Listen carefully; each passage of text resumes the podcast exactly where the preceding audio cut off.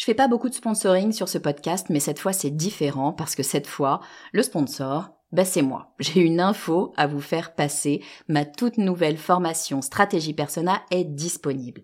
Stratégie Persona, c'est la solution pour toutes les personnes qui ont du mal à trouver des clients. Toutes les personnes qui ont du mal à définir qui sera leur prochain client. Toutes les personnes qui ont du mal à trouver les mots justes pour parler à leurs clients. Parce que oui, vous savez que mettre vos clients au cœur de votre stratégie, ben c'est ce qui va vraiment faire décoller votre marque. Sauf que c'est pas si simple que ça. Alors j'ai créé tout simplement la formation la plus complète du marché sur le persona. Et je vous fais une promesse, si vous la suivez et si vous l'appliquez, dans une semaine, vous saurez exactement qui est votre client idéal et ce qu'il faut lui dire pour qu'il achète. Stratégie personnelle est disponible sur mon site le podcast du marketing.com slash stratégie persona. Vous écoutez le podcast du marketing, épisode 150.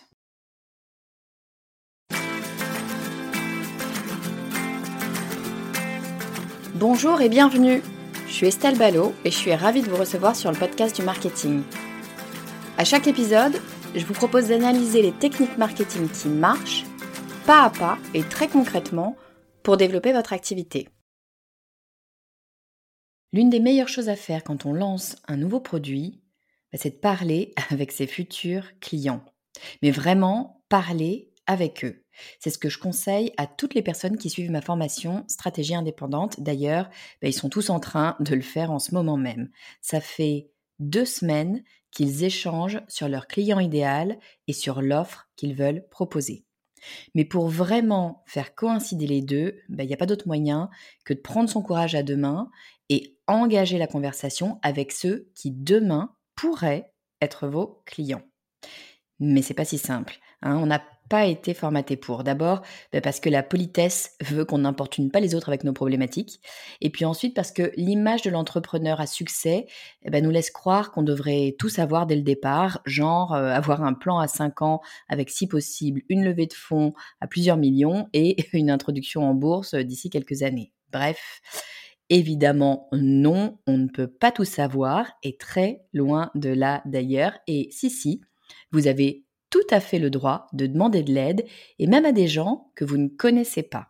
Alors aujourd'hui, je voudrais vous parler de comment faire pour pouvoir discuter avec des gens que vous ne connaissez pas et qui ressemblent à vos futurs clients afin de comprendre vraiment eh bien, ce qu'ils attendent.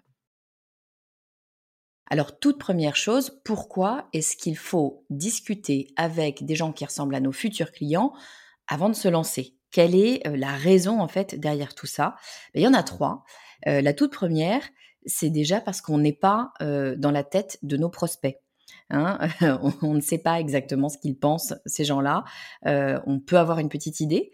moi, je dis souvent qu'on a beaucoup d'intuition dans la vie et que c'est pas les entrepreneurs qui ont de l'intuition, hein. c'est que notre cerveau est fait comme ça parce que on décode en permanence des, éléments sociétaux, des signaux faibles qui font que bah, on sait beaucoup plus de choses finalement sur ce que pensent les autres, qu'on veut bien le croire ou, le penser. Donc oui, on a une intuition qui est souvent très bonne. moi, je dis souvent que c'est 80%, voire 90% bon, mais enfin, c'est pas parfaitement bon parce que bah, on n'est pas Dieu. Donc, on n'est pas dans la tête de nos prospects c'est intéressant, bien évidemment, d'aller les questionner, d'aller discuter avec elles, avec eux, pour comprendre véritablement ce qu'ils pensent. Et pourquoi est-ce que véritablement on a intérêt à comprendre ce qu'ils pensent, comment ils le pensent, ce qui se passe finalement dans leur tête? Eh bien, c'est surtout parce que ce qu'on voudrait, au final, c'est que eux, nos futurs clients, se disent «Oh, mais cette personne est dans ma tête. Ça, c'est pour moi la phrase ultime qu'on souhaite avoir parce qu'une fois que vous avez ça, une fois que la personne en face de vous se dit mais elle m'a totalement comprise, totalement cernée, elle comprend où sont mes besoins, elle comprend ce qui m'arrête, elle comprend ce qui fonctionne pas, elle comprend ce qui est dur pour moi, ce qui est douloureux, et eh bien là, on touche à quelque chose de l'ordre de, évidemment, l'émotionnel, et la personne est totalement en confiance puisqu'elle a l'impression, ou le sentiment, d'ailleurs peut-être à raison, hein, euh, qu'on est vraiment euh, dans ses chaussures finalement, et que donc on va pouvoir véritablement l'aider. Pour moi, c'est le but ultime, euh, c'est vraiment que la personne puisse se dire, mais cette personne est dans ma tête. Et puis, outre le fait qu'on veuille que cette personne se dise ça, parce qu'encore une fois, c'est une histoire de confiance aussi, hein, de, l'acte d'achat, c'est d'abord faire confiance à quelqu'un. Pourquoi est-ce qu'on veut euh, savoir tous ces éléments-là qui se passent entre les deux oreilles de notre futur client?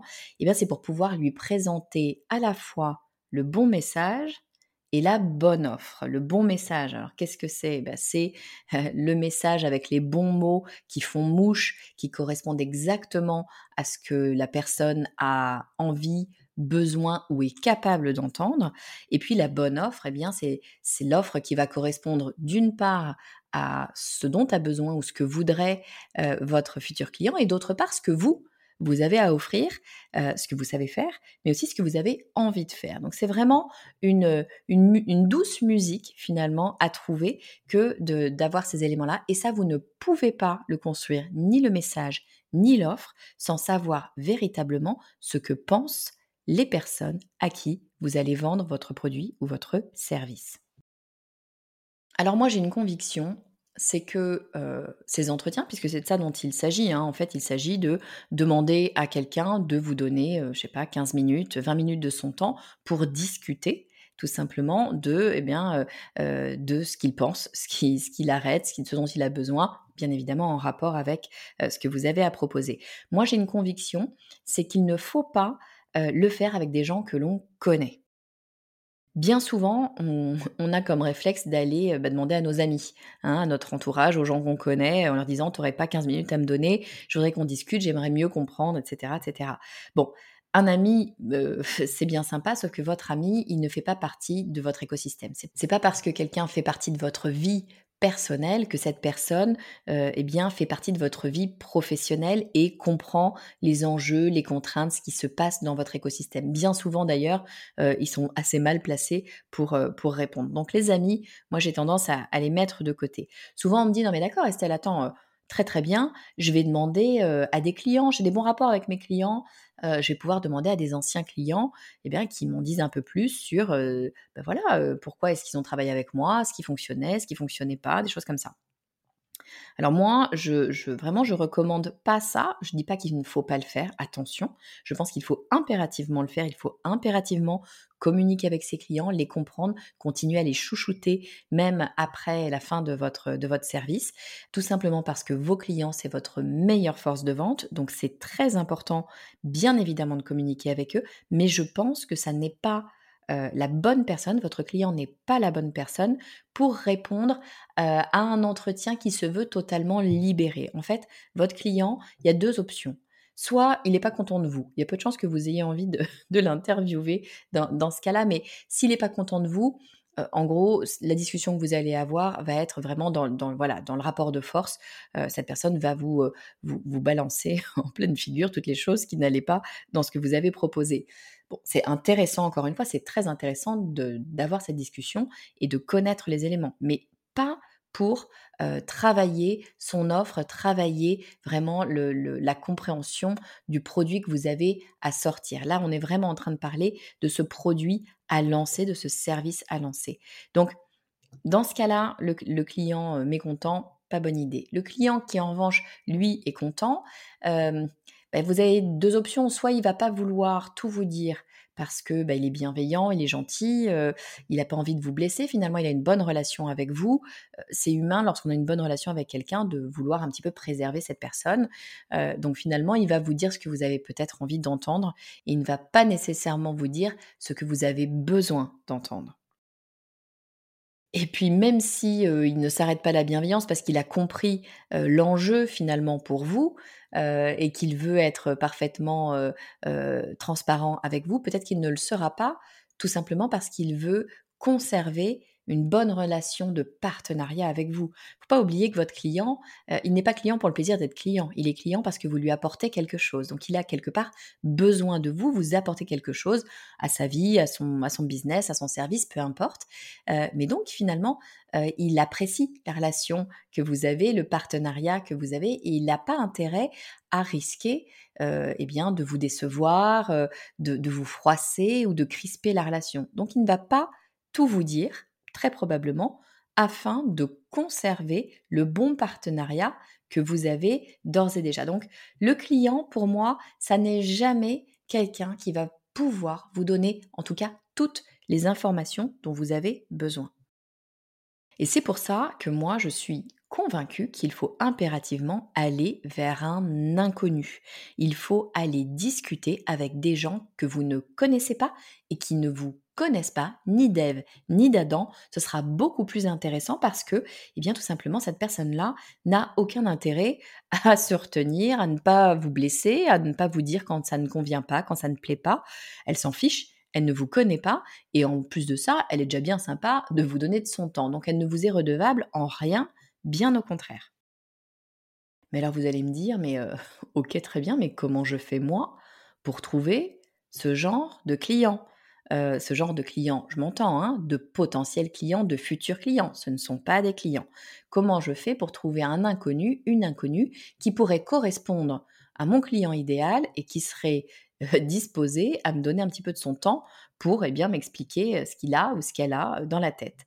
eh bien, ça se fait pas n'importe comment, hein, très, très clairement. Première chose à faire, évidemment, c'est de définir le profil à rechercher Qu'est-ce que c'est que définir le profil à rechercher? Vous n'allez pas être surpris ou surprise si vous écoutez régulièrement ce podcast. C'est tout simplement définir son persona. Il va falloir vous poser un petit peu navré, il va falloir vous poser un petit peu pour définir votre persona, à savoir la personne vers qui vous avez l'intention de communiquer, la personne pour qui finalement vous allez construire l'offre que vous êtes en train de construire. Une fois que vous avez fait ça, euh, eh bien, il vous reste à trouver ces profils. Alors, comment est-ce qu'on fait pour trouver ces profils? On a quand même des outils euh, actuellement qui nous aident pas mal. Ça s'appelle les réseaux sociaux. Si vous êtes sur des profils un petit peu pro, euh, si vous êtes en B2B, très clairement, je vous invite à aller sur LinkedIn. LinkedIn, c'est vraiment très facile de trouver des profils, de, voilà, de chercher, de scraper un petit peu et de, et de trouver assez rapidement euh, des profils qui peuvent vous convenir.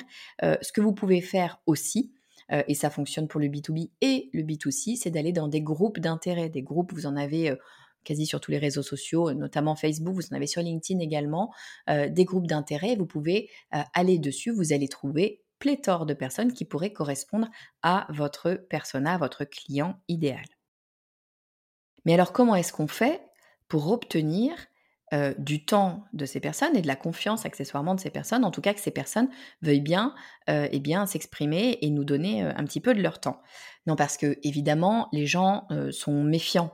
On ne va pas se, se, cacher derrière notre petit doigt. Évidemment, si on débarque comme ça et qu'on demande à une personne de nous donner de son temps, se demander un petit peu ce qui se passe, surtout si on lui dit qu'on a des trucs à vendre, qu'on est en train de lancer un produit, que machin, que ceci, que cela. les gens vont se dire, comme nous tous, enfin en tout cas moi la première, attention, qu'est-ce que cette personne va chercher à me refourguer? Est-ce que quelle arnaque est-ce qu'on va essayer de me, de me filer? Enfin, je veux dire, on reçoit tous et toutes, je présume, 30 euh, appels au CPF par semaine. Moi, la première. voilà, on est, on est tous un peu méfiants parce que ben, on sait qu'il y a des gens mal intentionnés, tout simplement. Hein. C'est quand même la réalité, malheureusement, et que donc on ne va pas se laisser comme ça alpagués euh, finalement par des gens qu'on ne connaît pas. On nous a appris depuis notre plus jeune âge ne parle pas à un inconnu, donc effectivement pourquoi est-ce que une personne que l'on ne connaît pas nous donnerait de son temps? Alors déjà ils sont méfiants, mais en plus de ça, en général ils sont occupés. Bah oui, hein, si vous vous êtes occupé, il y a des chances pour que ça soit le cas. Bah, il y a des chances pour que les autres personnes aussi soient occupées. Hein. Vous n'êtes pas une exception, bien sûr. Euh, et puis, il y a certainement plein, plein de gens qui lui ont déjà envoyé un message, un email, un, un message LinkedIn, que sais-je, euh, pour lui dire Ah, je fais ci, je fais ça, je vends ci, je vends ça. Est-ce que vous auriez 10 minutes pour qu'on discute? Moi, on m'en envoie assez régulièrement. C'est assez agaçant. Euh, pourquoi est-ce que je donnerais de mon temps à quelqu'un qui, je le sens bien, va vouloir me refourguer un truc à un moment donné ou va vouloir euh, copier ce que je fais moi déjà. Ça, arrive aussi. Donc bon, c'est un peu c'est un peu particulier. Mais l'élément qu'il faut avoir en tête, c'est que les gens aiment parler d'eux. Et ça, c'est un petit peu la clé. Encore une fois, moi la première, je suis une grande pipelette. Les gens aiment parler d'eux parce que les gens, les gens, nous tous, hein, on est totalement égocentré. Ça fait partie de l'être humain, désolé, c'est comme ça. Pardon si je vous l'apprends, mais on pense d'abord à nous-mêmes et on aime beaucoup parler de nous-mêmes. Et finalement, on nous le demande assez rarement.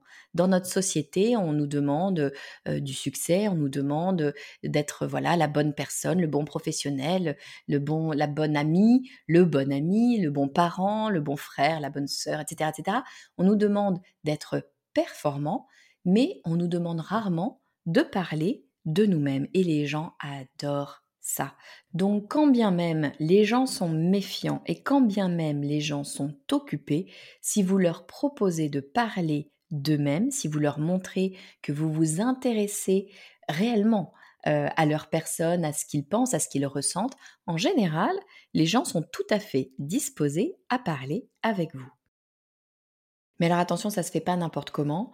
Euh, j'entends plein de gens qui me disent mais attends, je ne comprends pas Estelle. Tu m'as dit que euh, les gens aimaient parler d'eux. Tu m'as dit qu'il fallait que j'aille euh, chercher des inconnus. je suis allée voir des inconnus. Je leur ai envoyé un message en leur disant je suis en train de réfléchir à une offre. J'ai besoin de discuter à des gens qui correspondent à mon profil, à mon profil d'acheteur. Auriez-vous 15 minutes à m'accorder? Ils me répondent tous non. Bah oui, parce qu'ils aiment parler d'eux, mais enfin je rappelle, hein, ils sont méfiants, ils sont occupés. Si on commence à leur expliquer qu'on a un truc à leur demander, voire un truc à leur vendre, il y a de bonnes chances qu'ils n'aient pas vraiment envie de vous accorder leur temps et leur confiance. Donc, toute première chose, enlevez immédiatement un lien, même éloigné, un lien quel qu'il soit, à une potentielle vente. C'est le meilleur moyen de vous faire envoyer promener et franchement, les gens auraient bien raison. Rappelez-vous que vous êtes en train de leur demander de l'aide. Et en fait, demander de l'aide, c'est très valorisant. Ça veut dire qu'on a besoin de la personne qui est en face. Donc, faut pas hésiter à valoriser la personne là-dessus. On n'est pas en train de dire qu'il faut en faire des tonnes, hein, c'est pas pas du tout la question. Mais euh, le fait de préciser qu'en fait on demande de l'aide, qu'on a besoin d'aide, mécaniquement ça va valoriser la personne et ça la met dans une situation qui finalement est plus propice à vous aider. Pour aider quelqu'un, il faut que quelqu'un vous demande de l'aide a priori ou que quelqu'un ait besoin d'aide. Donc n'hésitez pas à clarifier le fait que eh bien, vous êtes là pour demander de l'aide et puis surtout, surtout, n'y allez pas à froid, euh, n'allez pas contacter quelqu'un que vous ne connaissez pas directement pour lui demander de l'aide. C'est un petit peu, en tout cas dans nos sociétés, un petit peu bizarre. On n'a pas l'habitude de ça, on n'aide pas vraiment comme ça, de façon totalement altruiste, un inconnu. Non. En revanche, quelqu'un qu'on ne connaît pas, mais qu'on connaît un tout petit peu, qu'on a déjà croisé, euh, à qui peut-être on a déjà serré la main, dont on nous a déjà parlé, ne serait-ce que ça, euh, eh bien, on va être beaucoup plus à même de lui filer un coup de main parce que cette personne est entrée dans notre cercle d'une façon ou d'une autre et donc c'est quelque part rassurant. Donc, mon conseil, eh bien, c'est tout simplement de commencer par entrer en contact avec cette personne pour une raison qui n'a absolument rien à voir avec ce que vous avez à lui demander. En fait, l'idée, c'est que cette personne connaisse votre nom.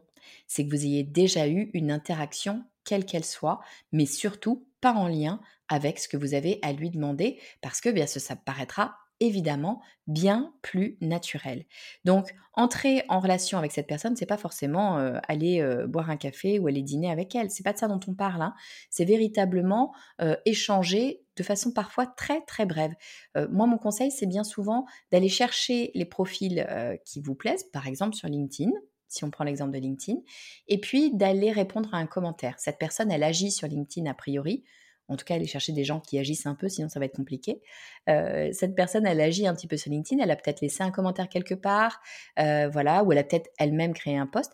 Interagissez sous ces posts, interagissez sous ces commentaires, euh, en disant, bah, je suis bien d'accord avec toi, José, dans ce que tu dis, ou alors l'inverse, ah ben non, moi je suis pas tout à fait d'accord parce que j'ai vécu tel truc ou parce que j'ai tel angle de vue. En tout cas, ça va permettre une certaine interaction, et cette interaction va avoir un véritable intérêt qui est que votre nom est imprimé dans l'esprit de cette personne. Et lorsque vous allez recontacter cette personne, peut-être après un, deux, trois contacts, à vous de voir. Il n'y a pas de règle réellement. Mais lorsque vous allez recontacter cette personne, vous allez pouvoir lui dire Ah, bah, tu te souviens, on avait euh, échangé euh, à telle occasion. Euh, moi, je travaille sur tel projet. J'ai besoin de gens qui, a priori, me semblent être des gens comme toi. Est-ce que tu aurais 15 minutes à m'accorder juste pour qu'on puisse discuter, pour m'aider à comprendre un petit peu ce que j'ai à comprendre Peu importe. Vous le reformulez bien évidemment mieux que ça. Mais l'idée est là. Et là, dès lors que cette personne a le sentiment, j'allais dire vous connaît, mais a le sentiment de vous connaître, tout simplement parce qu'elle a déjà eu une interaction avec vous et qu'elle connaît votre nom, et eh bien bingo, en général, aucun problème. Moi, j'ai été extrêmement surprise, je le fais hein, très régulièrement, j'ai été extrêmement surprise, je n'ai quasiment jamais eu de nom Estelle, je ne suis pas intéressée, je ne veux pas. Ça arrive parfois parce qu'effectivement, réellement, les gens sont très très occupés et c'est bien normal. Moi, la première, si on me propose un, un, entretien alors que je suis en plein lancement de ma formation, très clairement, ce sera non. je ne vais pas non plus accepter toutes les propositions d'entretien, même parfois quand elles sont bien faites, parce que ben, j'ai des priorités, des contraintes et comme tout le monde, et, et voilà, et je m'en tiens à mes priorités. Mais si j'ai le temps, et ça m'arrive très souvent, si j'ai le temps et que c'est bien demandé, je vais très très très souvent accepter, tout simplement parce que, un, je suis quelqu'un de sympa, et la plupart des gens eh ben, sont sympas, et deux, eh ben, ça me valorise de me dire, même si je le conçois pas comme ça immédiatement sur le moment, mais la réalité est là, ça me valorise de me dire que je peux aider quelqu'un l'être humain est fait de telle sorte qu'il est empathique et que donc, eh ben, c'est de vous dire que vous allez pouvoir filer un coup de main à quelqu'un, eh bien, ça vous motive. Alors voilà, j'espère que cet épisode vous aura éclairé un petit peu sur le principe des entretiens de validation, euh, ce que j'appelle moi des entretiens de validation, en tout cas d'essayer de comprendre véritablement ce qu'il se passe dans la tête de vos futurs clients afin de leur proposer eh bien l'offre la plus adaptée euh, et le message le plus adapté à ce qu'ils souhaitent entendre, à ce qu'ils ont besoin d'entendre. C'est souvent c'est pour moi une étape absolument essentiel et c'est souvent une étape assez difficile à passer parce qu'on ne sait pas, eh bien, tout simplement comment trouver les bonnes personnes et comment les aborder. J'espère que cet épisode vous aidera à le faire et surtout vous aidera à passer à l'action.